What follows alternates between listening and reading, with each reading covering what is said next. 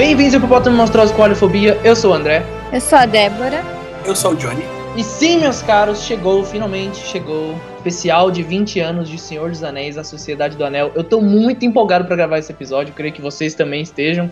É uma saga que quem me conhece sabe que eu sou apaixonado, então eu tô muito feliz de estar tá gravando esse episódio. Vocês não estão me vendo, mas eu tô pulando aqui, eu pareço o Tom Bombadil.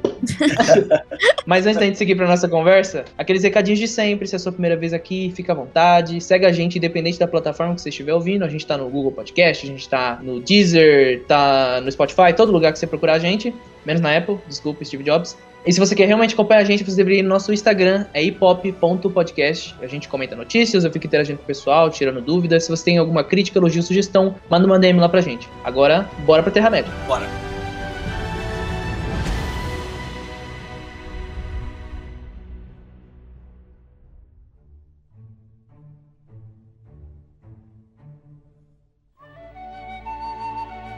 Então, gente, no dia 19 de dezembro de 2001 estreava Senhor dos Anéis. E aqui no Brasil estreava dia 1 de janeiro de 2002. Meu Deus, quem escolheu essa data horrorosa? 1 de janeiro, quem foi ver Senhor dos Anéis? Só os fãs mesmo. Eu queria ter ido, cara. Se eu tivesse consciência, eu iria. Totalmente. É, é verdade. Eu também, se eu tivesse consciência, eu iria. Mas, nossa, péssima data, meu Deus. Na época, eu não conhecia Senhor dos Anéis, eu acabei conhecendo Senhor dos Anéis com os filmes mesmo, inclusive assisti em VHS, mas a gente acabou descobrindo que Senhor dos Anéis, na verdade, né, André, é uma saga muito conhecida, principalmente lá na Inglaterra, né? É, inclusive, é, eles usam até pra, tipo, literatura para as crianças começarem a ler. Tipo, a gente tem um Dom Casmurro aqui, eles têm um Senhor dos Anéis. Lê aí um Senhor dos Anéis e tal, pra você começar a pegar gosto pela leitura. Ah, mas vou te falar, pegar gosto por leitura por Senhor dos Anéis, o livro, putz. É. Começo da Sociedade do Anel é sofrível, cara. O negócio é meio tenso. Ah, vale a pena, vale a pena. Tem que influenciar seus filhos a lerem. É, tem que forçar. Não, mas, ô Johnny, a gente, quando a gente vai ler aqui Dom Casmurro, uma literatura clássica brasileira, a gente também apanha um pouco. Então faz sentido, eu acho. Sim, mas é que assim, André, Dom Casmurro é chato do começo ao fim. Senhor dos Anéis, depois ele fica legal. Minha opinião, tá? Tudo bem. Não, comparar Dom Casmurro com Senhor dos Anéis é foda. É, mas eu concordo que você lê um Senhor dos Anéis, por exemplo, pô, o nome já é mais legal do que Dom Casmurro, né? O Cortiço já é mais o chamativo, cortiço. assim, é uma trilogia. O Cortiço eu gosto também. É uma trilogia tal, então. Mas é muito bacana que lá nos Estados Unidos, né, em alguns países da Europa também, meio que ali o seu pacote inicial para leitura é Senhor dos Anéis, né, cara? Muito legal. É. Inclusive, falando sobre leitura rapidamente, o primeiro livro que eu li foi Hobbit. Primeiro que eu li, li inteiro assim, Olha, fala legal, foi Hobbit. Cara. Então eu comecei bem assim. Pô, que legal. Toda a leitura do Hobbit, né, a escrita do Tolkien, que é o autor, ele é totalmente diferente. Eu lembro que ele é destinado para crianças, inclusive eu fiquei assustado que é para crianças de 5 a 9 anos. Eu falei, Sim. gente, como assim? Que tipo de criança de 5 a 9 anos tinha na época, velho? Eu nem vou comentar que eu chorei lendo Hobbit, mas tudo bem, né? Senhor dos Anéis, né? Então. Hobbit é muito legal. É, então, eu, eu, eu li para me preparar para a estreia do Hobbit. Foi tipo, foi nessa época mais ou menos, já contando um pouco da minha história com o Senhor dos Anéis. É, como eu disse, eu era um, uma criancinha aí, um bebezinho quando eu estreava esses filmes, então fui conhecer Senhor dos Anéis bem mais tarde. Então lá por volta de 2012 e tal, quando saiu os primeiros 2011, alguma coisa assim, quando saiu os primeiros trailers de Hobbit. Eu vi todo mundo falando e tal, Hobbit, Hobbit, Hobbit. Aí eu sabia que tinha o livro, sabia que, tipo, tinha o Senhor dos Anéis. E aí eu fui ler o Hobbit, aí eu fui ver Senhor dos Anéis, e aí eu me apaixonei por todo esse universo. Então foi entrando assim, por causa do Hobbit. Eu entrei pelo Hobbit, li o Hobbit, e depois fui ver os filmes, e depois vi a versão estendida e fiquei apaixonado. O interessante, André, disso que você acabou de falar é que eu tenho 28 anos e eu já tinha 8 anos, 9 anos, quando ele estreou aqui no Brasil, então eu vi no VHS, mas eu já tinha noção, tal, já via filmes. O legal é que você assistiu Senhor dos Anéis meio que fora do hype, né? Claro, tinha um Hobbit, mas você tinha tudo para não gostar de Senhor dos Anéis. O ano era 2012, a tecnologia já tinha avançado, então Uhum. aí mostra um pouco também do quão atemporal é essa franquia, né? Porque você poderia muito bem não ter gostado, você não era obrigado, entre aspas. Na, na época, Senhor dos Anéis era uma loucura. Sim. Mas aqui a bola da vez era o Hobbit, então legal isso, né? Você gostou de Senhor dos Anéis por ele ser bom, não porque você acompanhou na época, assim. Sim, nessa época também que você assistiu, muitas coisas legais estavam surgindo, né? E você realmente gostou de Senhor dos Anéis. É, Exatamente. É, A minha história, eu me identifico um pouco, mas é um pouco diferente, né?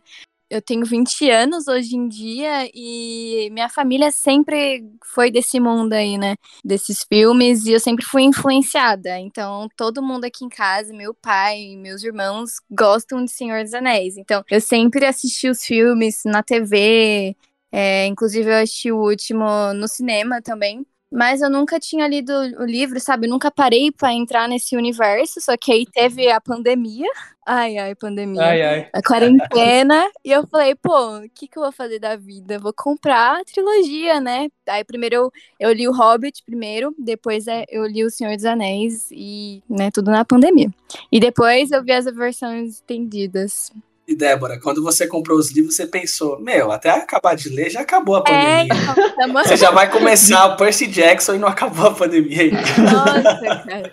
Pois é. Mas, caramba, que legal você ter essa experiência. Então você já tinha visto os filmes, né? Já, eu já tinha visto tudo, já, e eu li depois. Não, eu também tive essa experiência. Eu fui ver os filmes e depois eu fui ler. E minha, minha primeira reação não foi a das melhores, assim. Tipo, eu, sabe, eu gosto da história, mas o livro é uma obra, é uma obra totalmente diferente, assim. Então, minha primeira reação foi tipo, eh, eu prefiro Sim. filmes, não gosto tanto. É cansativo, né? Uhum. No começo, os livros. Eu tentei ler mais de uma vez O Senhor dos Anéis, na verdade já tentei umas cinco vezes. Eu fui conseguir de fato ler. Eu falei, não, eu sou um fã, e eu preciso ler, preciso entender as diferenças da adaptação, etc. Eu fui conseguir ler em 2019. E, cara, eu vou te falar que eu falo aqui com tranquilidade. Eu amei ler os livros. As primeiras 200 páginas no Condado são sofríveis.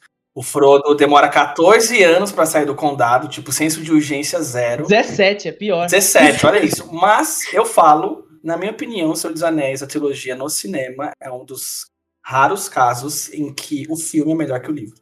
Mas aí a gente entra na questão, melhor em que sentido? Cara, eu não tô aqui menosprezando toda a obra do, do Tolkien, até porque o Tolkien, ele era mestre em ambientar o universo. Uhum. Ele tá muito mais preocupado em falar sobre aquela seiva, em cima daquela pedra, em cima daquele Sim, monte, riacho, da personalidade, da personalidade é, ao Aragorn, por exemplo. O Aragorn, ele não tem tanta personalidade assim. Na verdade, uhum. poucas pessoas ali têm. Eu acho que o Smeagol, o Sam, o Gandalf, claro. Uhum. Mas eu acho que o filme ele conseguiu pegar essa ambientação, que é muito boa e era difícil, né? Várias pessoas falaram que era um livro inadaptável, conseguiu adaptar é. e também dar um peso aos personagens. Eu acho que ele conseguiu pegar tudo que a literatura do Tolkien trouxe junto com o audiovisual e ficou assim uma junção perfeita. Então, eu lendo hoje, já li os livros, eu ainda acho que o filme conseguiu pegar o melhor dos dois mundos, por isso que eu acho que é a obra definitiva, assim. É tipo a Hannah Montana, Best of Both Worlds. Né? Meu Deus do céu, é tipo a Hannah Montana. Nossa, concordo muito. Meu, o livro é muito detalhado muito, sobre muito. sons, a aparência, assim, do cenário, mas como o Johnny falou,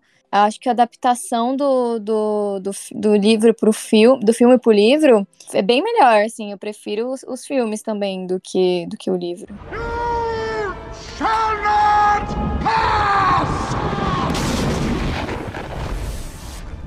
Não, mas eu, eu, acho, eu acho muito interessante a gente ter essa visão, nós como jovens aqui, pegando essa geração só do... Desculpa, André, vocês são jovens, né? Eu tô me sentindo Gandalf aqui nesse, podcast. Meu Deus, cara. Não, mas pegando essa geração que cresceu com os filmes, né? É, com esses filmes agora, sem ser aquela animação dos anos 70. Porque a gente tá acostumado com um tipo de linguagem, um tipo de contação de história. A gente tá preocupado com arco narrativo, com desenvolvimento de personagem, conflito...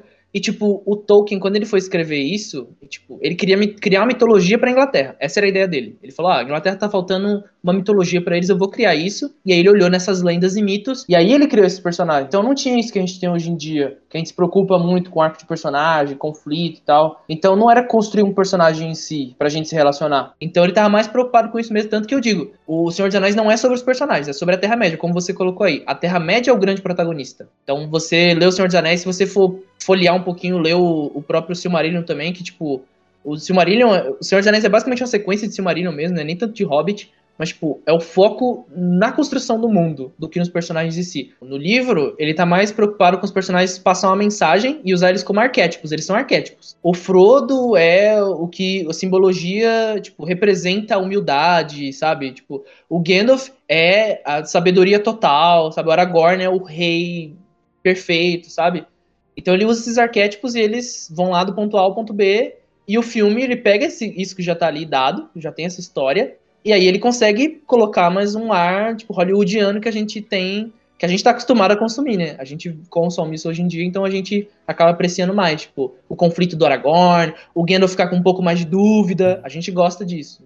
É, tanto que nos próprios livros, nas batalhas, nas grandes batalhas que tem nos livros, geralmente não é contado. Geralmente é um flashback. O próprio Uhum. Hobbit é assim, na batalha Sim. da, dos Ents contra Saruman também é um flashback. Então ele realmente não acho tá... que as únicas cenas de luta é tipo Abismo de Helm e Portões de Mordor. Isso, exatamente. Ele estava muito mais preocupado de fato em fazer essa ambientação. E, cara, eu acho que no que ele se propôs, ele foi perfeito, assim, porque Sim. eu sempre fui uma pessoa que eu gosto muito de ler diálogo, gosto de ter personagens interessantes. E Uhum. aquele começo, como eu já informei, um pouco arrastado do Senhor dos Anéis, a Sociedade do Anel, ele me afastou um pouco.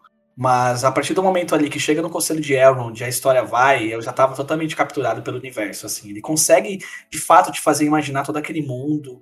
E quando você tá meio mal acostumado, você estranha todos aqueles detalhes. Mas você começa... a- Quando você entende que tá tudo bem, então se você quer me apresentar isso, eu, eu vou, eu vou cair de cabeça. Então, quando você, Uhum. de fato, fica imerso ali, cara, é incrível. E ter adaptado isso para um filme, nossa, que desafio.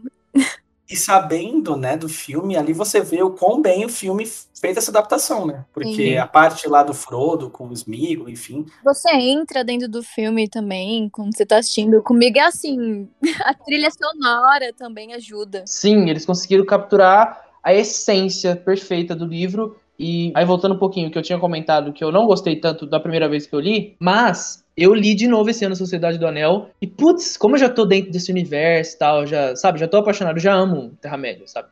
É isso, eu já amo. Então eu pude apreciar esse começo arrastado com outro olhar dessa vez. Então eu comecei a apreciar os hobbits, sabe? Tipo, naquela vida normal, vivendo aquelas aventuras episódicas e tal. Menos o Tom Bombadil, que eu acho que ele não tem tanto espaço no. Não que eu não goste de Tom Bombadil, mas tipo, eu acho que ele não tem tanto espaço no Senhor dos Anéis. Ele é muito. Ele destaca muito, assim, acho que não, combina com essa história. Porque, tipo, o Tom Bombadil, pra quem não sabe, ele era um boneco que o Christopher Tolkien, o filho do Tolkien, tinha. E aí o, o Tolkien decidiu colocar e tal, porque eram os livros pras, pros filhos deles e tal. Então ele colocou o personagem, o bonequinho do filho dele ali e tal, cantando, piru- fazendo pirueta, fazendo poesia. Só que eu acho que o Tom Bombadil, ele é muito tipo um resquício do Hobbit ainda, sabe? Aquelas aventuras malucas que não tem conexão nenhuma en- entre si, e tudo bem, no Hobbit funciona. Mas no Senhor dos Anéis eu acho que fica muito. tipo, "Ah, what is happening?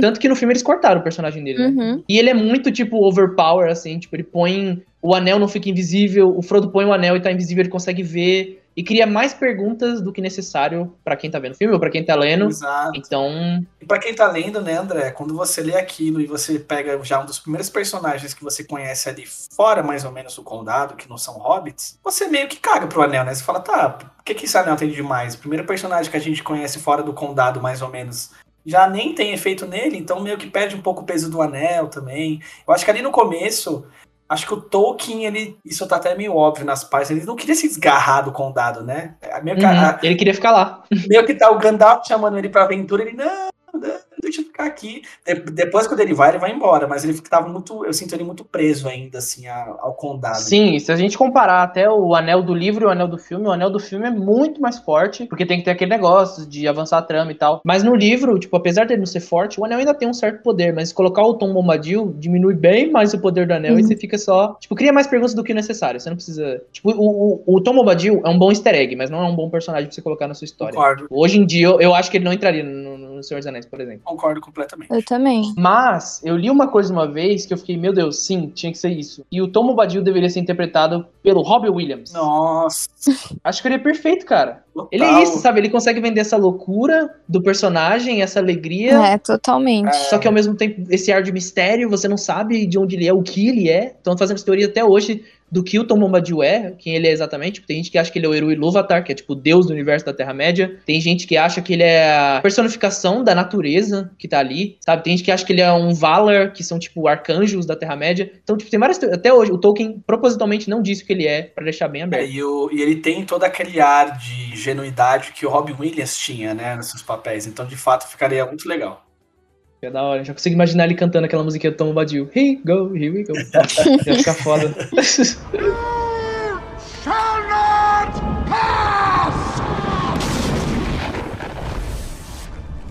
Mas eu ia perguntar pra vocês se vocês acham que envelheceu bem o primeiro filme, se vocês reviram. Assim. Ai, com certeza, eu acho.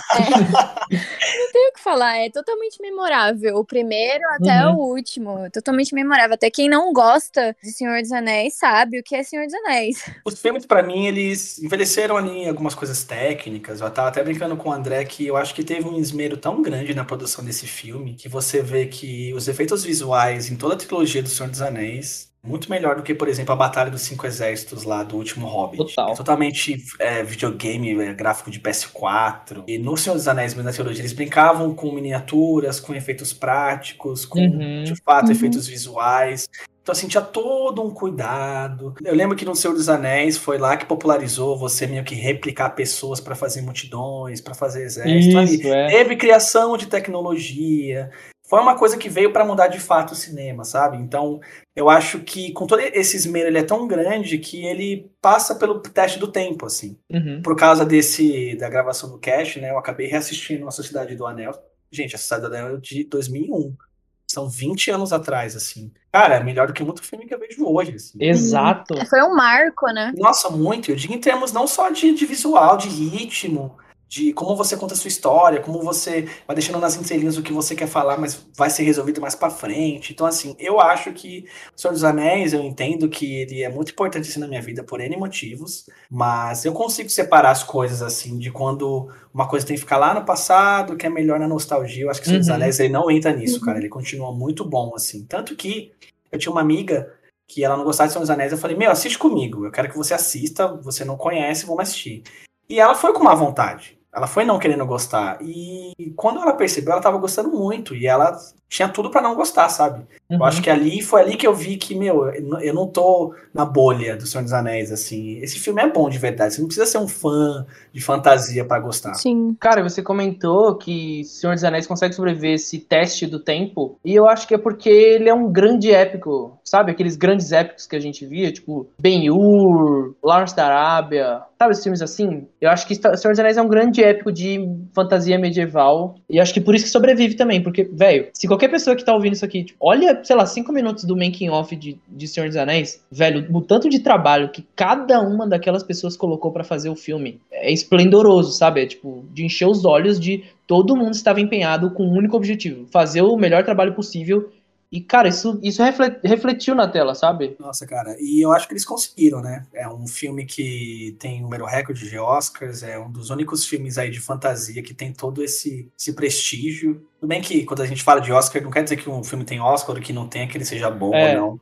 Mas o Senhor dos Anéis conseguiu quebrar essa barreira. A gente tem que lembrar que em 2003, 2004 ali, que foi quando teve a premiação do Oscar, meu, Hollywood Uhum. era o Oscar, era de filme velho, branco, filme sobre monarcas e, meu, chegou É. um filme sobre um velho maconheiro, que é o Gandalf, sobre o Gollum, que fuma crack, e, sabe, conseguiu, tipo, levar tudo, melhor filme, melhor diretor, então, pra você ver, assim, um poder que, assim, é- o Senhor dos Anéis foi tão forte que ele quebrou preconceitos, assim.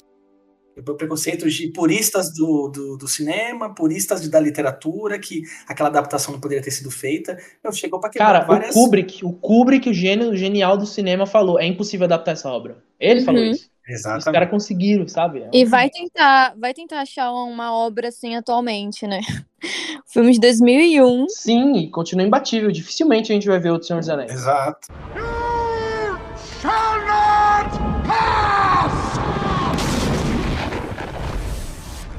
Quando eu falei que dificilmente a gente vai ver outro Senhor dos Anéis, o que eu quis dizer também é que a indústria mudou muito desde aquela época. Porque assim, quando o Peter Jackson tava trabalhando lá com toda aquela equipe gigantesca, tentando vender o Senhor dos Anéis para grandes estúdios, ele chegou lá, oh, são três filmes e tal, a gente quer fazer, e em vários estúdios, só que eles não, não gostavam tanto da ideia, e depois de um tempo ele reduziu para dois filmes. Mas quando ele finalmente chegou na New Line, que foi a grande produtora que ajudou a fazer o Senhor dos Anéis, eles falaram, não, isso é claramente três filmes. Então é até louco você pensar, tipo, os caras tiveram que batalhar pra ter três filmes. Hoje em dia você tem três, É. sabe, desde Tem- o dia um. Tem 11 Velozes e Furiosos. É. Pois é. Mas então, é, isso diz um pouco da indústria, porque, tipo, os caras queriam esse filme, eles estavam investindo, tipo, o Peter Jackson tinha liberdade suficiente pra tomar as decisões dele, não, tipo, ter que encher de demandas do estúdio. E isso não acontece hoje em dia, cara. É só. Sério, compara. Vê os bastidores de Senhor dos Anéis e ver os bastidores de Hobbit. O Peter Jackson com a pressão do estúdio, eles botando um monte de ideia, eles sendo, sabe, tipo, porque era um estúdio lá, New Line, no Senhor dos Anéis, aí no Hobbit, cinco estúdios diferentes. E aí depois do sucesso do Senhor dos Anéis, a pressão que tava, um monte de coisa. Então, é indústria doida aí, né? Tanto que no próprio Hobbit, não era. Peter Jackson ele era um dos diretores, né? A gente tinha o Andy Serkis, que faz o Gollum, ele era diretor de outras cenas. Então você via ali que era um projeto muito mais solto. Não tinha o controle, sabe, total das coisas, assim, do que ia acontecer. Ah, tal. mas sempre tem, cara. Tipo, segunda, terceira unidade. Eu acho que o que aconteceu, o que, que pegou aqui no Hobbit, é que era o Del Toro no começo, né? Ele ia fazer o filme. É, era pra ser o Del Toro, isso. Só que as ideias dele eram uma, uma Terra-média bem mais na visão dele, né? De como seria um mundo fantástico do, da Terra-média e menos na visão de Senhor dos Anéis. Só que a gente sabe o que, que o estúdio queria, a gente quer mais Senhor dos Anéis. Então, deram um jeito de mandar ele embora. Tipo, mandaram o cara embora, ele ficou super triste com isso. Mano, eu lembro de uma entrevista até hoje do cara perguntando. Ele falou: Pô, todo mundo sempre fica perguntando, e aí, seu projeto do Hobbit, seu projeto do Hobbit? Ele falou: É tipo, minha mulher acabou de morrer e você perguntar pra mim como ela morreu. É tipo isso. Porque ele tava muito. Caramba. Ele queria muito fazer esse filme. E mandaram ele embora. E aí, mano, chegaram no Peter Jackson e falaram: E aí, você vai querer dirigir? A gente vai chamar outro cara. A gente vai fazer esse filme. Aí o Peter Jackson falou: Caralho, bom, é melhor ser eu, né? Do que outra pessoa mal intencionada. E ele foi tentar segurar o pepino ali e deu no que deu, né? É, e eu lembro que depois do, do próprio Senhor dos Anéis, o Peter Jackson chegou a fazer outros filmes, fez o próprio King Kong, uns uhum. filmes bem mais ou menos, mas ali, eu passando o pano ferrado, né, pro Peter Jackson, que é o diretor do Senhor dos Anéis, eu pensei, não, mas em fantasia ele não vai errar, ele não erra. Uhum. Aí ele vai fazer o Hobbit, né, por, por N motivos saiu que saiu, então você vê que, sei lá, né, eu acho que o C.S. Lewis, que é o autor do, de Narnia, né, ele falou que Senhor dos Anéis, né, o livro, foi um raio no céu aberto. Uma coisa que ninguém estava esperando. E eu, eu acho que eu consigo fazer não um raio céu aberto, mas eu acho que Senhor dos Anéis, ele só aconteceu da forma que aconteceu, na época que ele aconteceu, com as pessoas que estavam envolvidas, assim. Sim. Acho que nunca mais vai ter nada tão parecido, assim. Mesmo eles tentando replicar novamente. Não, mas é tipo isso aí mesmo, cara. Tipo, eles estão tentando replicar uma coisa que não tem como, sabe? Porque o Hobbit é uma história diferente, tipo, é uma Terra-média bem diferente, se for para pensar e ler e até no livro. Filmes, né, cara? Três filmes. Exato. Esticaram três filmes e o Peter Jackson não teve tempo para pensar. Tipo, a gente vê o Peter Jackson ficou quase 12 anos preparando só esse filme do Senhor dos Anéis. Eles construíram o condado um, um dois anos antes de, de, rodar as câmeras. Já tava pronto. Nossa, foi um puta trabalho. É, o cara teve todo o trabalho, teve todo o tempo do mundo para poder fazer o melhor filme possível. No Hobbit, os caras falaram, mano, a gente vai fazer. É isso. Então ele teve que, mano, tem que correr, vamos fazer. E aí, né, a gente vê como saiu o projeto. You shall not pass! Qual que vocês acham que é a maior diferença, assim, desse primeiro filme pro livro, assim? Eu acho, André, que uma coisa que para mim tem nos filmes e que falta muito no livro, principalmente na Sociedade do Anel, como eu comentei anteriormente, é o senso de urgência, assim. Uhum. Você, quando o Frodo coloca o anel, o Sauron sente ele, os Nazgûl também, e chega o Gandalf lá totalmente piradão, não, não, não, cadê o anel, não sei o que e tal. então, assim, tem todo esse senso de urgência e aí também é justo comparar, né? Eu acho que quando você faz um filme do Senhor dos Anéis, sabendo que já tem a trilogia dos livros, né? Você já sabe muito bem quem, quais são os personagens que tem que ter destaque, etc e tal. Então é até meio injusto comparar assim. Mas eu acho que a maior diferença é no primeiro ato ali do condado, que o filme sabe muito bem que tem que ser mais rápido, porque o resto da história acontece muita coisa na Sociedade do Anel. Sim. E eu acho que a maior diferença está nesse primeiro ato, de fato, aí do condado, do aniversário do Bilbo e tal. Mas assim, o Sociedade não é perfeito também. Eu acho que lá o Flora no filme é meio chata, meio arrastado. Nessa parte eu até prefiro mais o livro, que mostra um pouco mais a mitologia. Mas eu acho que a maior diferença, assim, André, é essa, sim. E na sua opinião? Cara, eu acho que concordo com você. A, maior, a primeira, toda a primeira parte lá, que é bem mais enrolada do livro, tiveram que tirar boa parte. A gente citou o Tom Bombadil aí, mas, tipo, é mais eles andando assim, sabe? Tipo, porque, igual a gente falou, tipo, demora 17 anos pro Frodo sair do condado. Então eles tomam todo o tempo do mundo até eles irem. aí eles encontram vários perigos e várias coisas. Tipo, eles encontram elfos no meio, tipo, do caminho, ele conversa com os elfos. Aí ele encontra um amiguinho dele lá, que fica alugando a casa para ele e tal, amigo do Merry, tipo, que é o é, Maggot, esqueci lá, esqueci o nome dele. Que tem a cena mais foda, a cena mais foda de Hobbit que ele manda o Nazgûl se fuder. E o Nazgûl vai embora. Eu acho muito foda isso. Mas, tipo, eles tiveram que se livrar de tudo isso. Acho que isso refletiu um pouco até no personagem do Frodo, porque tem um momento específico em que os Hobbits são capturados, tipo, por uns espíritos é, que ficam assombrando aquela região que eles estão ali. E eles acordam na, naquele, local, naquele local e tal. E aí, tipo, o Frodo acorda e vê, tipo, os três amigos dele com uma espada. Não sei se vocês lembram desse momento, que tem uma espada, assim. Lembro. E, tipo, mó aterrorizante. Sim, sim. E, tipo, e ele vai, pega a espada e salva eles. Então, tipo, é um momento mais heróico, assim, do Frodo logo no começo. E aí, tipo, a gente perde esse momento. E o anel no filme, como ele é, ele é mais forte, então o Frodo tem que ceder mais. Então o Frodo acaba perdendo um pouco nisso, sabe? Ele vai ficando. Mas depois eu acho que eles são até bem parecidos. Eu gosto disso, André, do, do Frodo não ser o herói, Eu também. sabe? Uhum. Dos filmes, é, nos livros também, mas dos filmes ele é aquele cara um pouco mais sensível, ele, ele acredita no Gollum, acredita no Sam também. Eu, eu gosto muito disso que ele é um cara que ele tá tão com um fardo tão grande por causa do anel que ele meio que nem percebe o que acontece ao redor. Assim, eu gosto dessa de certa ingenuidade do Frodo, assim, acho interessante. É muito Hobbit, né? Sim. Os Hobbits são Eu também assim. gosto, cara, porque dá, dá mais espaço pro Sam brilhar também, que ele é realmente o verdadeiro herói dessa história. E não que o Frodo não tenha um papel a cumprir, ele tem um papel pra cumprir, só que, tipo, a gente tem, tem que ter o Sam ali. E eu também gosto, cara, do conflito que ele tem ali com o Anel, e, sabe, principalmente no primeiro filme, Sociedade do Anel, tipo, porque a gente vê bem o começo dele, assim, bem de boa no condado, e quanto mais ele vai indo nessa jornada, tipo, chega no final do filme, aquela cena que ele tá decidindo ir embora, antes de pegar o barquinho, puta, aquela cena, Nossa. todo o conflito do Frodo, é muito incrível aquela cena, sabe? No olhar dele. É, né? e ele só segurando, sabe? Segurando o maior poder de toda a Terra-média na, na, na palma da mão dele. É, muito É, e tudo isso. se completa, né? As coisas se completam, as personalidades se completam. Uhum. É, então, e desde o começo do filme, no começo do filme ele fala, né? No livro também ele fala, toma você, Gandalf, então. Porque, meu, Gandalf ele é o herói de todo mundo lá no condado, ele é o cara que vem de vez em quando, vem com fogo, sabe? Da aventura que ele teve com o Bilbo anteriormente e tal. Então, Frodo, na Sociedade do Anel, ele tá sempre tentando empurrar o fardo que é pra ser dele pra outras pessoas. Quando ele entende que o fardo é só dele, isso no filme é muito bem representado nessa parte que você acabou de citar, é muito legal. Ele entende que ele tem que fazer aquilo sozinho. Ele não, ele não vai fazer essa jornada com Aragorn e com Legolas, com, com escudos, com espadas, com arcos e flechas. Uhum. É ele sozinho, com o Sam que vai segui-lo depois, né? Isso que é legal, né? A gente Sim. uma história cheia de dragões e magos. Os verdadeiros heróis são os hobbits, né, cara? As pessoas que não querem Sim. ser heróis. Isso é muito interessante, assim. É, e que ninguém espera que sejam heróis, né? Exato. Ninguém dá nada pelos hobbits e eles vão lá e surpreendem. É, acho que isso é o mais legal, né? Sei lá, eu acho que o Tolkien ele foi incrível nessa parte, assim. Você via que ele estava muito apaixonado, sim, pelo universo, mas você vê que tinha coisa especial para os hobbits, assim. E eu acho que isso, por isso que eu gosto tanto dos filmes, eles pegam essa essência de forma É, perfeita. acho que é isso, cara.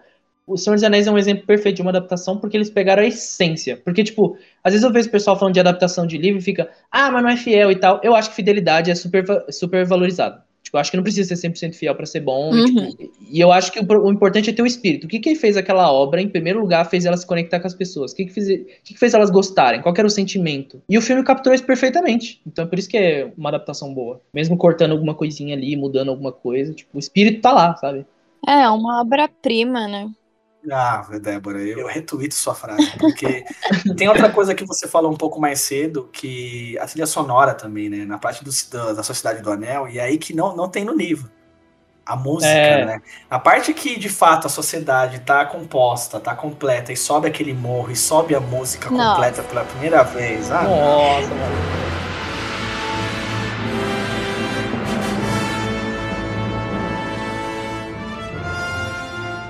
Inclusive, deixa eu perguntar pra vocês, qual que é o membro da Sociedade do Anel favorito de vocês? Vai.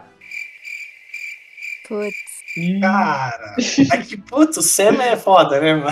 É, É, então. eu não sei escolher. Mas eu acho que o Sam é o concura, assim. Eu gosto muito do Sam também. Eu amo Sam. É que eu sei que é difícil, gente. Eu só quis colocar vocês no Impossible Situation. Tem outros também que é meio ao concurso, que é o Gandalf. É, o Gandalf também. É que todos são fodas. Tipo, você vai Todos escolher são qualquer legais. um. É muito difícil escolher um. Acho, acho que Muito todo difícil. fã, assim. O estranho, o estranho seria dizer Pippin.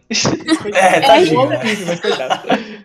Puta, cara, agora. Boa pergunta, André. Eu nunca me perguntei quem é o meu personagem favorito da trilogia, assim. E o seu, André, você tem em mente? Olha, eu, eu, tipo, eu perguntei isso, então eu fui preparando pensando nessa resposta, porque eu fiquei dias pensando nisso, porque eu também não consegui pensar, mas eu já tenho uma resposta pronta, que é o Aragorn. Não que eu não goste dos outros, mas o Aragorn, assim, ele se conecta muito comigo. O personagem que eles Uhum. colocaram no filme com a interpretação do Viggo Mortensen, tipo, eu amo muito aquele personagem, e eu gostei de como eles colocaram, porque como a gente falou da diferença do livro, o Aragorn no livro não tem esse esse conflito, né? Tipo, ele, é, né? ele é um arquétipo, ele é o arquétipo do rei fodão. Então é esse o papel que ele tem que cumprir nessa história. Agora, no filme, eles colocam ele toda hora com essa dúvida e tal. E eu gosto de como eles colocam isso. E o personagem do Aragorn, assim, tipo, eu vejo muita gente falando sobre isso. Eu lembro que até o Azagal, no Nerdcast, ficava zoando, tipo, ah, esse cara de voz fina, sei lá o quê. Porque, tipo, tem, tem essa piada com o Senhor dos Anéis, né? Dessas relações entre esses homens, que todo mundo fala que eles são gays ou qualquer coisa assim. Então, qualquer ação ou característica que eles possam ter ou deixar de ter é motivo pra zo ser zoado, sabe?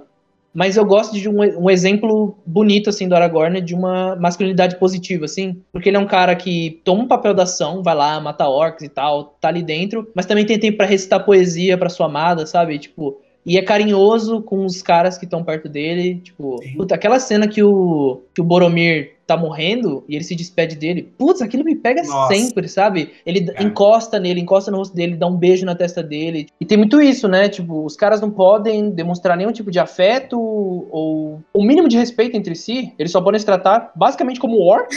E É, eu gosto que a sociedade do Anel não, principalmente o Aragorn, sabe? Porque ele trata todos iguais, independente da raça, gênero, classe social, sabe? Ele trata todo mundo com respeito. Nossa, bom ponto, é verdade. eu gosto do Aragorn, como você bem disse, André, mas nos filmes que ele carrega aquele peso de ser homem, né? Ser homem no sentido de que o Isildur, ele teve a chance de, de ter jogado o Anel Isildur! e não fez. Exato, essa parte. E ele não fez, e você sente o peso do Aragorn Uhum. naquilo. Ele fica se questionando, será que eu faria diferente? Será que eu vou sucumbir com o anel? Você vê que ele não quer pegar o anel, ele não quer saber do anel, ele sabe, ele sabe como aquilo corrompe. E esse peso tá desde o primeiro segundo que você vê os olhares dele ali pro Frodo no pônei saltitante, assim. É, acho isso muito legal que ele, ele morre de medo dessa responsabilidade. Tanto que ele só vai abraçar de fato, né? No terceiro filme, no Retorno do Rei. Que ele morre de medo de falhar novamente, falhar como raça, né? Você sente que ele, ele meio que pega a raça humana e carrega nas costas. Exatamente. Isso é muito interessante pro personagem, assim. E eu acho que ele, o Viggo Mortensen conseguiu trazer uma humildade pro personagem que eu acho muito foda, sabe? Tipo, ele, ele é humilde pra caramba. Você olha para Aragorn e você, tipo, esse é, o, esse é o cara que eu seguiria, sabe? Como o próprio Boromir coloca. Inclusive, tem um vídeo do Wisecrack, que é um canal do YouTube lá que fala de um monte de coisa. Tem um vídeo bem legal que eles falam que, tipo, o Tolkien, pra quem não sabe, ele era católico, né? Dá pra ver isso nessa obra, né? Vários, vários paralelos com a mitologia católica no Sim. filme, no livro também. Mas o, que- o que ele tava falando, é, tipo, no, no vídeo lá, era de que o Tolkien colocou o que chama é tríplice do simbolismo messiânico, alguma coisa assim. Que são três aspectos de Jesus Cristo que ele representa, e outros profetas na Bíblia. Mas, tipo, os três personagens principais, assim, salvadores da Terra-média, representam isso. Que é o Frodo, ele é o sacerdote. Então, o Aragorn, ele é o rei. E o Gandalf é o profeta. Então, esse é o sacerdote, o rei e o profeta são figuras que Jesus representa. E isso está dividido nesses três personagens. E aí, tanto que os três têm um tipo de morte e ressurreição. E no fim, eles salvam a Terra-média. Então, tem esse aspecto messiânico, assim, neles. É, mas o filme, ele questiona muito isso, né? Porque no livro ele usa esses arquétipos pra passar essa mensagem. Tipo, não tem esse arco, assim, do personagem. Só que no filme, eles meio que quebram isso porque eles derrubam um pouco o personagem. Eles tiram ele desse pedestal. Então o Frodo, ele, tipo, manda o Sam embora, sabe? E o Aragorn, ele não quer ser rei. O, o Gandalf, ele é, é cheio de dúvidas. Tipo, no livro ele é absurdamente sábio. Ele é sempre sábio. Agora no filme tem momentos que você fica... Cara, o Gandalf não sabe o que fazer. Fudeu, sabe? É verdade. Exatamente. É, o Gandalf quer fumar É. lá, quer botar Se ele fumar e sabe, fumar. Então, e aí você humanizou esses personagens e, e aí o- no vídeo ele tá falando sobre isso. O filme meio que, tipo, quebra um pouco dessa característica messiânica que tem no livro e fala que não precisa ser assim. Então tá, tipo, sendo meio que um anti anti-simbolismo messiânico tal que, o- que o, o, o Tolkien coloca. você ver que eu volto a dizer, essa adaptação ela é muito boa, cara. E ela consegue ter. As liberdades que ela toma são as liberdades certas, assim. Toda Uhum. vez que ela diverge da obra original, é por um bem maior. Por exemplo, saindo só um pouquinho do Sociedade do Anel, a Elwin tem um papel um pouco maior, porque nos livros mulheres têm pouco peso. Até Uhum. pela, pela época, enfim, eu acho que retrata muito bem a época. Não, a Arwen aparece mais no apêndice do que no livro. Exatamente. É a própria Elwen também, né? Então você vê ali que no filme, pelo menos, elas têm. As duas têm seus momentos, tal. Então, quando eu falo, quando diverge o filme da obra, que é o livro, tem um motivo, assim, geralmente é para algo positivo. Sim, eu acho que essas mudanças também ficaram legais, porque se você for ver, tem muitas mulheres participando da produção desse filme, e acho que isso refletiu na tela. Atrás da tela e na tela também. É, Exato, exatamente. tem tanta assistente de direção, ou diretora de fotografia, sabe? Tipo, até escritora, mulheres do Peter Jackson, a Philip. Então, esse é o tipo de equilíbrio que é legal ter em uma época que não era cobrado tanto quanto é hoje em dia, sabe? É legal que eles já tinham isso.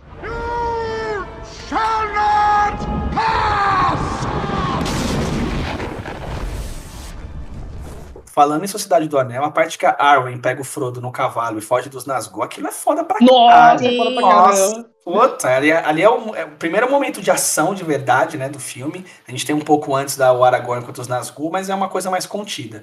Meu, quando ela vai embora e vem os bichos lá atrás dela e ela conjura água lá em forma de cavalo. If you want him, Puta, come and claim him. Nossa, não, muito foda. E assim, o primeiro momento foda de Senhor dos Anéis de verdade, assim, é de uma mulher, cara. Então, isso é muito Sim. legal. Verdade, hein? E era o Glorfindel no livro, né? Que é aquele personagem totalmente Exato, aleatório. exatamente. Todo mundo.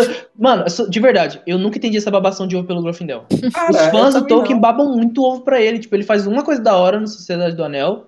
Eu, eu entendo a babação de ovo dele no Silmarillion. Beleza, ele matou um monte de Borog, da hora. Mas no Senhor dos Anéis, mano, o cara não fez. Tipo, essa cena é foda, mas, tipo. Ah, sei lá, mano, eu não entendo essa babação de ovo pra ele. Ah, ah, tipo, eu gosto da Arwen fazer isso porque, tipo, sei lá, tem aquela ligação e tal, em Valfenda, tem o pai dela. Sei lá, acho mais da hora ela fazer. Eu acho que faz muito mais sentido, né? E ela vai estar na história até o final, então você mostra que ela não é só a filha do Elrond que é protegida, sabe? Você dá mais um peso pra ela. Ela não é dependente de ninguém, pelo contrário. Então eu acho que ali pro final da história, no- na conclusão, você vê que não, ela não é só uma coitada, filha que tá indecisa entre um homem e tal. Não, ela é foda pra caramba, assim, eu acho isso muito legal. É, embora eles aí, tipo, principalmente nos Duas Torres, ela tenha todo aquele conflito dela ficar decidindo e tal, da relação, tipo, ela meio que tá ali esperando. A ideia do Peter Jackson era aquele momento que o Aldir, Valdir, não sei falar o nome dele, aquele elfo chega é, em Helm's Deep, no O Elfo abismo narigudo. O elfo narigudo, quando ele chega lá pra ajudar eles, a ideia original era ter a Arwen ali também, porque estão construindo todo esse negócio dela e o Aragorn no filme inteiro pra ter aquele momento. Cara, tipo, por mim não teria elfo nenhum, tipo, naquele momento. Eu acho mais legal eles se segurando sozinho. Mas já que vai ter elfo, eu não me importaria de ver a Arwen ali, de verdade. Eu sei que o pessoal ficou puto com isso e falou, não, não, que merda. E aí não teve. É, por isso que não teve. Mas, cara, já tem elfo, já não tem isso no Exatamente. livro. Joga a Arwen. Tipo, whatever. É, Mas é que eu acho que se a, é- se a Arwen. É difícil falar, né? A Arwen aparece no Duas Torres, perde todo o peso do reencontro deles no Retorno do Rei. Então, fala, pegando, os- pegando os filmes, faz sentido, assim, ela não aparecer antes.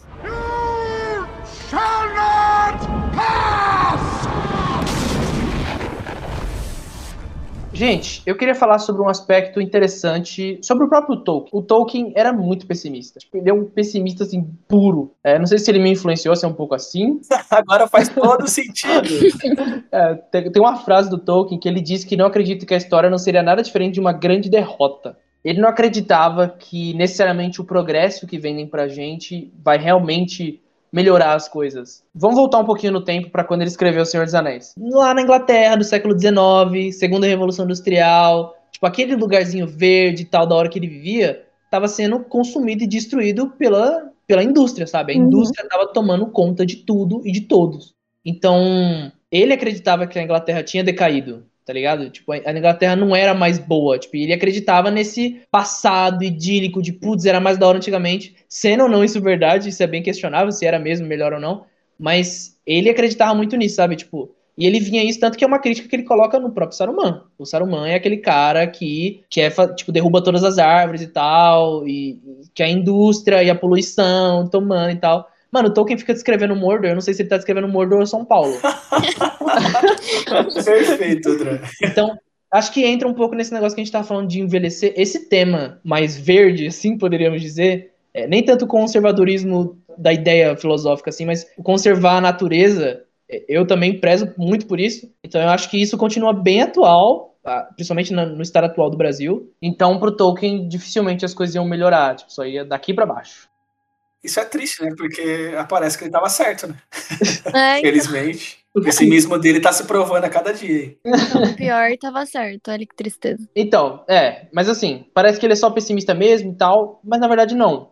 a gente sabe que o Tolkien era católico. E ele acreditava em algum tipo de salvação. Nem que fosse as águias aparecendo e salvando todo mundo de última hora, sabe? Então, por mais que tudo parecesse perdido e sem esperança, sabe? Tudo fosse da merda, ainda tem esperança, sabe? E provavelmente ela vai vir de lugares inesperados que ninguém viu chegando. Não, André, mas eu, ele é um pessimista sim, mas assim, atrás desse pessimismo tem muita coisa bonita, sabe? Por exemplo, na Segunda Guerra Mundial, isso é sabido que ele teve vários amigos, ele guerreou na guerra e ele teve vários amigos que morreram. Então, você vê que a amizade é um tema muito recorrente na, na obra do Senhor dos Anéis. O Sam, ele é a personificação da amizade. Total. Daquele amigo que não Uhum. larga, aquele amigo que te levanta literalmente quando você cai, né? No caso do Sam e Uhum. Frodo ali. Então eu E te carrega é- quando você não pode andar. Exato, então atrás dessa Mordor São Paulo tão cinzenta, tem centeiros de luz, sabe? Ah, No caso do Sam, eu acho que, pô, o Pippin e o Merry também é uma relação muito legal. Acho que todas as relações de todos os personagens é muito genuína, né? O Gimli e o Legolas, né? Isso é aquela amizade improvável que Exato. de- entre raças, um ódio ali intrínseco de gerações.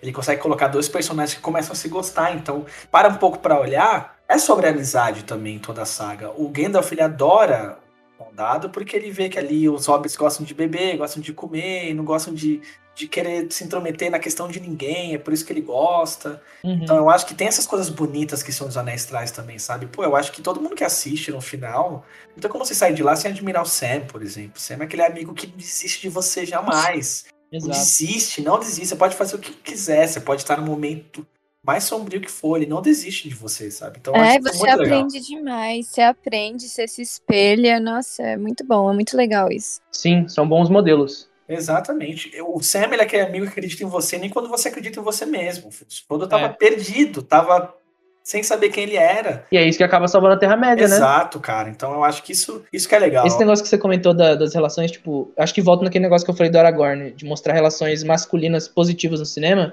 E aí tem a relação do Frodo e do Sam, que eu acho super bonita, assim, eu adoro a relação dos dois. E o pessoal fica zoando, falando que os dois são um casal e tal. E aí.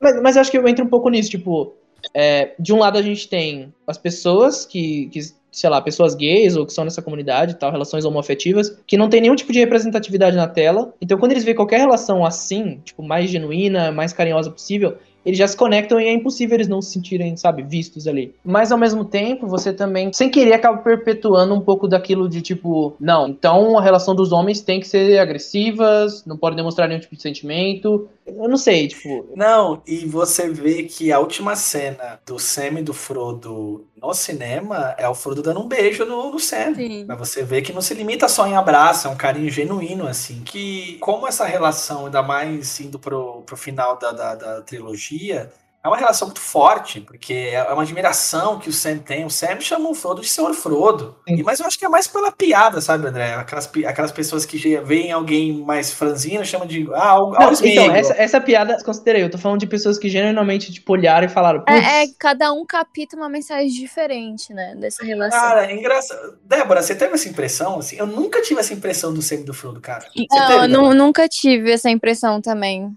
Mas dá pra ter, sabe? Não é uma coisa que, que é impossível. Concordo. Eu entendi o que o André falou. É, porque, tipo, o pessoal, eu acho que as pessoas limitam muito, tipo, relações de homens não podem ser carinhosas, não podem ser, tipo, você não pode encostar e dar um abraço no seu amigo. Eu acho que isso é muito limitador e você continua, sabe, perpetuando aquele negócio de, não, homens têm que agir dessa maneira. E sendo que não, sabe, eu gosto de Senhor dos Anéis porque ele mostra esse tipo de relação entre esses homens e que é mais carinhosa e que é A respeitosa. famosa broderagem. You shall not pass!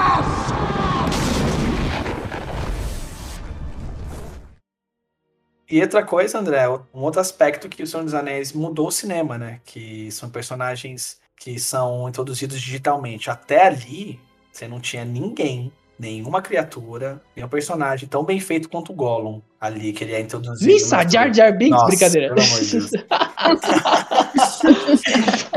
Pô, mas é sério, o, Pe- o Peter Jackson literalmente fala no making off, olha, a gente não quer um Jar Jar Binks, tá? Nossa, Façam direito aí, por favor. ele fala, mano. O que pra mim mostra muita força da Sociedade do Anel é que ele é um filme incrível, sem depender do carisma do Gollum. Porque o Gollum ele aparece Exato. rapidamente no- na sombra, e eu acho isso muito legal. Acho que isso mostra muito o poder dos personagens que não são tão caricatos assim. Sociedade do Anel, ele, existe. Caramba, esse detalhe que você comentou é realmente muito impressionante. porque o Gollum, ele virou um rosto pra essa franquia, né, de Senhor dos Anéis. E o pessoal que talvez conheça por causa dos memes ou qualquer coisa assim, vai ver esse filme e ele não aparece. E ainda assim o filme se sustenta, o filme é muito legal. Então é um detalhe muito interessante, gostei disso.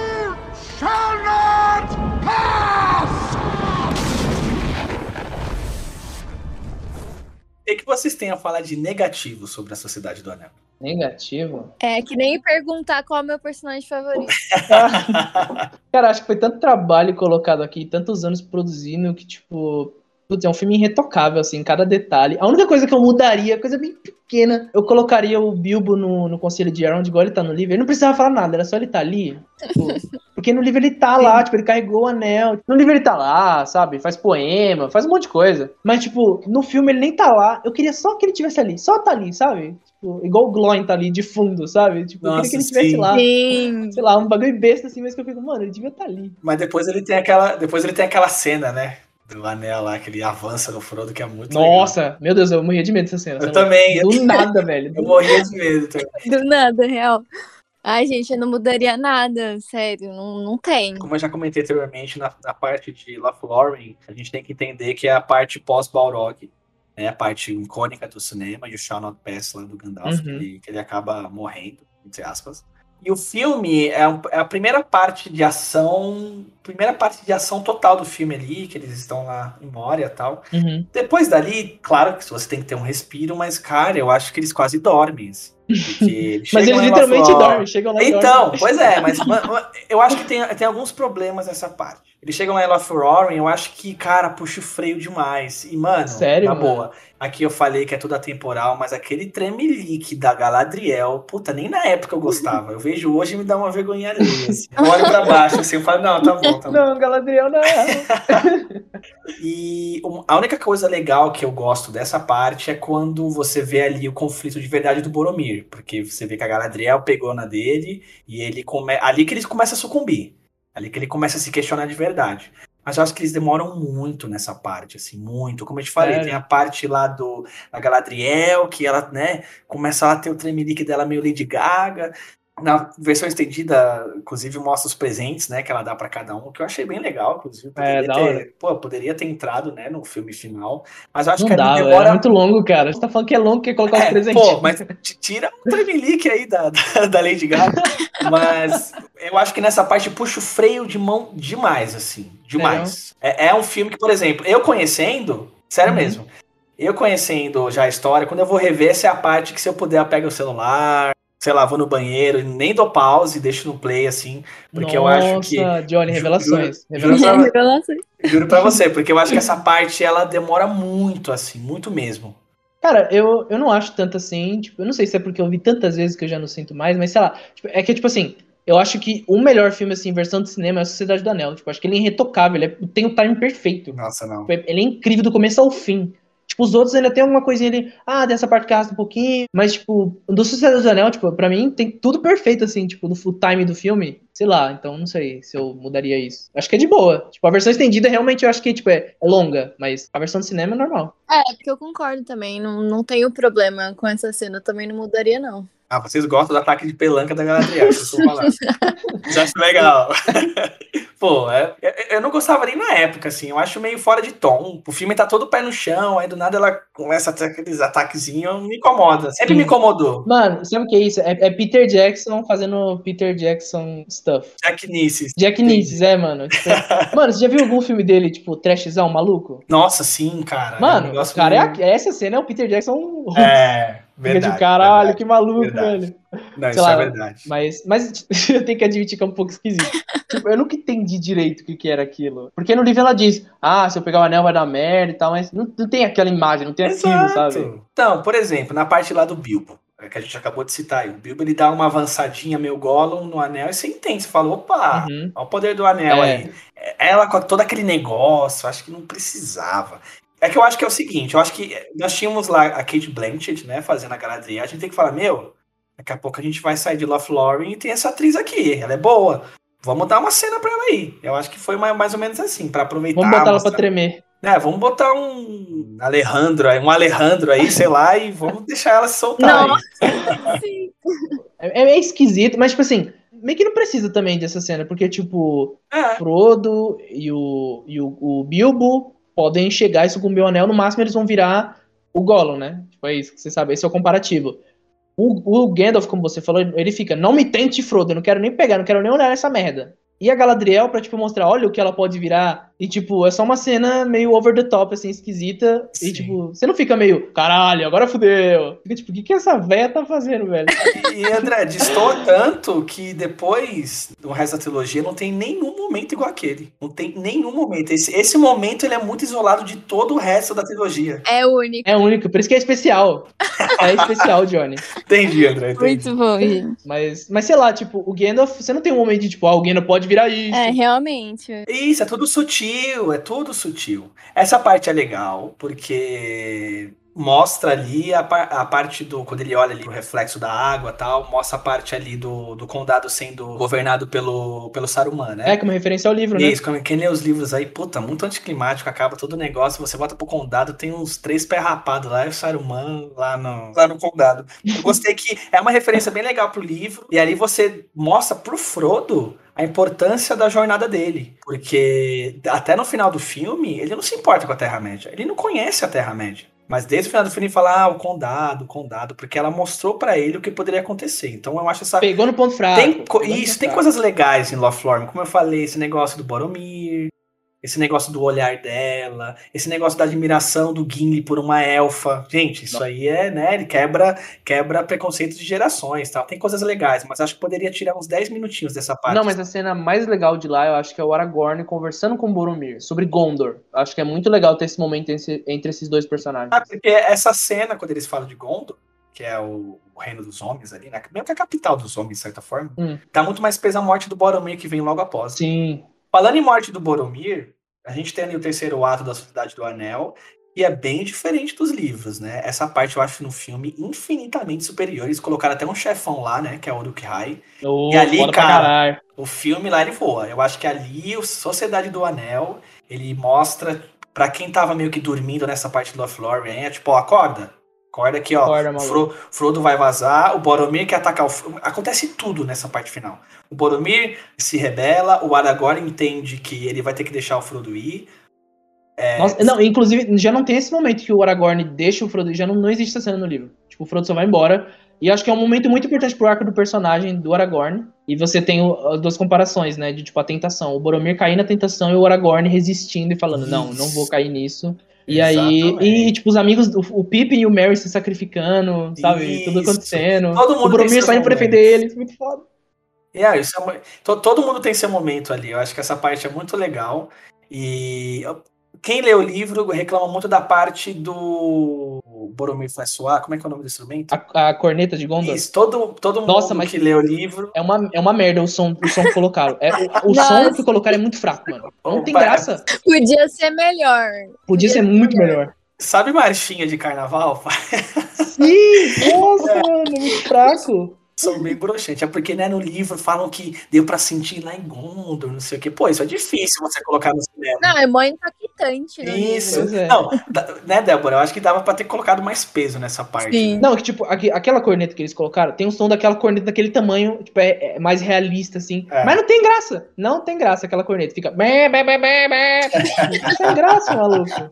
Não, parece só que ele tá pedindo ajuda, né? Tipo, ajuda aqui. É, então. E no livro não é isso. Exato. No livro é. Deixa os orcs amedrontados. Isso. Mano, até ele, ele usa contra o Balrog também. Tipo, quando ele tá enfrentando o Exato. Balrog, ele. Bam, ele E puxa o Balrog dá uma. Ele, opa, Exato. pera aí. Porque é muito foda. É, isso no livro é bem melhor, assim. São partes bem hollywoodianas. Mano, era só colocar um som mais legal. Concordo, concordo. resolvi. Mas eu acho que essa parte, essa parte é muito legal, essa última parte aí. Tem aquela cena de batalha com, do Aragorn com o Uruk-hai, que é, é isso que eu gosto, e é isso que eu, quando eu falo, que eu vou voltar lá no começo do Esmero. Aqui você tem, pega esse Uruk-hai que não tem nome, não tem personalidade, só que a luta, ela é coreografada, ela é com Uhum. dois humanos, o cara que tá com o Uruk-hai, ele tá de maquiagem. Aí você volta lá pro Hobbit, pra aquele orc albino, puta, cara, o cara é totalmente digital, não tem peso a batalha, sabe? Eu falo Uhum. que essa é a diferença, assim. Todo cuidado. E tem a morte do Boromir, ele leva uma flechada. Aí leva duas. Nossa, leva todas as flechadas. Ele, ele levanta tal. Putz, cara, é muito foda. Nossa, eu chorei, É maluco, eu chorei. Todo, todo mundo cresce ali nessa parte, né? O Gimli se joga lá tem uma hora. Aí o, tem, tem uma parte, né? Só pra quem viu muito filme repara que o Legolas, tipo, meio que dá umas 10 flechadas em 2 segundos, assim. Sim. Então, putz, essa parte é muito legal porque ali começa de, fato a mostrar um pouco de cada personagem. assim, O que cada personagem vai entregar no resto. Aquele tema que eles usam pros Uruk-haines, que tipo, se associa mais a Isengard, assim, o tema do... Parabam, Bam, bam, bam, bam, bam, bam, bam.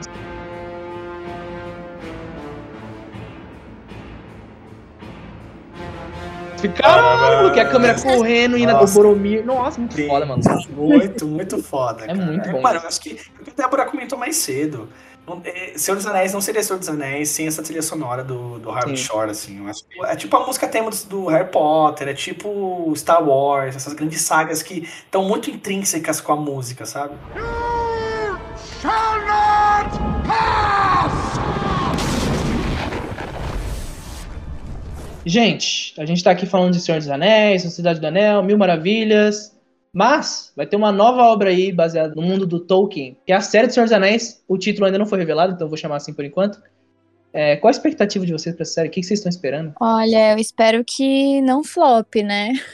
eu espero que seja boa ao nível. A gente citou aqui, ó, a gente tem dois comparativos de duas obras que foram baseadas no universo do Tolkien. O Senhor dos Anéis, com todo o tempo do mundo, sem pressão de estúdio, o Peter Jackson fazendo todo o trabalho possível. Quando a gente vê os créditos, cada uma daquelas pessoas deu o máximo que elas podiam pra fazer aquele projeto. Não que o do Hobbit não fizeram, mas elas tinham uma outra coisa, a pressão do filme do Senhor dos Anéis e o deadline. Tem que entregar, tem que entregar, tem que fazer. No Senhor dos Anéis Uhum. eles tiveram um maior tempo pra fazer tudo. Nessa série do, do Senhor dos Anéis, tudo bem, tem a pressão de ser a primeira série do Senhor dos Anéis, de ter tido essas duas outras trilogias, de ter tido Game of Thrones, porque a toda hora tem que superar Game of Thrones, tem que ser um novo Game of Thrones. E eu não sei se ter essa intenção é boa, tem que ser uma obra boa por si só, não superar Game of Thrones. Sim, Tem, o- tem que ter o, o, a- o que você acredita no local certo. Eu, assim. eu tô morrendo de medo, cara. sempre dá. Mas é, porque, mas é porque eu tô com um gosto muito amargo ainda do Hobbit na boca. Eu acho que Peter Jackson, claro, tem o estúdio por trás sim, mas tem Peter Jacknices nessa porra desse filme. Ele quer empurrar Legolas onde não existe Legolas. Ele quer colocar Orlando Bloom super digital porque ele ficou mais velho.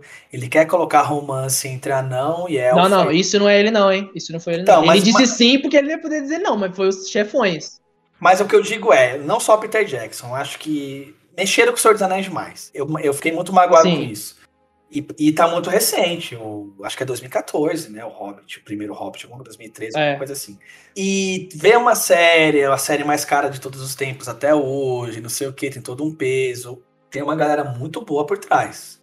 E tá meio que sem, pre- assim, sem pressa naquela. Já faz uns três anos que a gente sabe que tá em desenvolvimento. É ruim, não vai ser. Não sei, Débora, não sei. Eu também acho que não vai ser ruim, mas eu tenho medo de ser meia bomba, sabe? Eu, eu acho que é, é- Sim. o que me assusta mais não é ser ruim, é ser uma coisa genérica. Eu acho que me machucaria É. muito mais, assim. Uhum. Vamos aguardar. Eu acho que falar um pouco sobre Antes dos Senhor dos Anéis acho interessantíssimo. É uma história super Sim. rica com vários personagens e acontecimentos. A gente viu aí, até comentei com o André, que na segunda temporada não vai ser na Nova Zelândia, então já meio que quebra um pouco aí o tradicional da franquia no cinema, aí você começa a se perguntar, tá, o que, que eles estão querendo? Por que, que eles vão sair de lá? Então, vamos ver. Eu tô muito feliz, não vou negar, de poder ver de novo a Terra-média, ainda mais hoje, nos mods de hoje, com as séries, Sim. com o gênero que estão envolvidos, contar uma história que talvez a gente não conheça tanto de novo. Pô, eu não li o Silmarillion, por exemplo. Eu li alguns apêndices, É, mas trazer coisas desse, desse âmbito do Senhor dos Anéis são coisas que eu conheço pouco, então vai ser uma coisa nova, um frescor que eu não conheço, então por isso eu tô muito animado. É, Eu também tenho um pouco de medo, principalmente porque eu falei desse negócio da intenção, tem que estar no local certo, o coração deles também tem que estar no local certo. Tipo, eu sei que eles são apaixonados por o universo do Senhor dos Anéis, todo mundo é, mas, tipo, tem que tomar cuidado e diz de vamos superar Game of Thrones e tal. Calma, não. Faça uma série boa primeiro. E assim, não se preocupe em superar Game of Thrones. O George Martin é fã de carteirinha do Tolkien, então... É. Cara, Uhum. o Game of Thrones, ele é filho do Senhor dos Anéis, você não tem que Sim. superar Game of Thrones, pelo amor de Deus. Acho que qualquer obra de fantasia depois de Tolkien é. É, a, a, a- a- a batalha do Abismo de Helm das Duas Torres, dá pra você ver a batalha lá do que os gelados lá invadem Não, norte. não dá pra ver no caso, né? É, Exato, no caso já é ver. De, de 2002 já é melhor, você não tem que superar Hum. nada, sabe? Faz a sua história. Pô, o legado do Tolkien é enorme. Dá pra você trilhar um caminho legal. Não se preocupe com o tempo, Cara, já eu foi. acho que pra, pra resolver a série, é que, tipo assim, tem um bagulho muito foda, que é, tipo, passa muitas eras. Passa muito tempo, assim. E eu acho que, pra eles resolverem, tem que focar nos elfos. Só que você escrever elfo, é muito difícil você escrever uma história humana, imagina escrever pra elfo, porra. Então, tipo assim, eu acho que pra essa história, se passar nessas eras e, tipo, nessa segunda era, e mostrar todos eventos importantes, vai ter que pular muitas décadas. Só Uhum. que, tipo, o elfo vive pra sempre, então os atores são os mesmos, só muda alguns, alguns, né? Então tem que focar neles. Só que como é que você vai focar neles e contar uma história humana, se eles são, são- se eles são elfos? Então tem que, tem que ter esse equilíbrio aí. Vai ter o fator humano, certeza. Não, tem que ter, óbvio. O humano tem que estar lá pra fazer merda, mas. Tipo, eu quero ver como eles vão, vão abordar os elfos. Eu tô muito curioso pra ver isso. E vai lançar daqui a um ano, né? É, É. em setembro Sim. do ano que vem. Daqui a um ano mesmo, vai ser dia 22 de setembro. E com certeza faremos um episódio sobre, porque vocês sabem, nós somos apaixonados pela Terra-média, então com certeza iremos voltar aqui pra falar dessa série.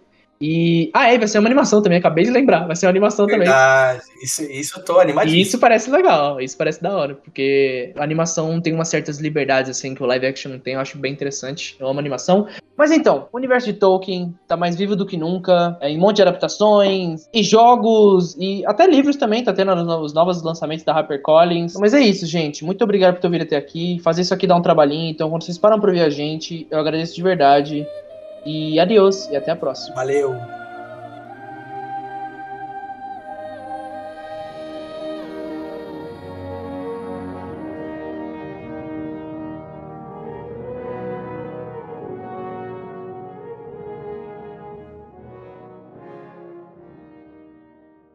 Star Wars ou Senhor dos Anéis? Star Wars. Para, Johnny, não vou responder não.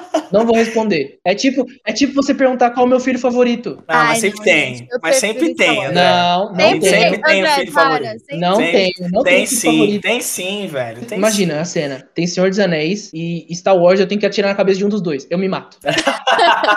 Mas não tem essa opção. Já era. Cara, Tiro eu na atiro cabeça. no Star Wars, eu ainda chuto, cuspo. Puta, sem problema nenhum. Escolha Star Trek. Ah, brincadeira. Boa, boa. Toma, por essa vocês não esperavam.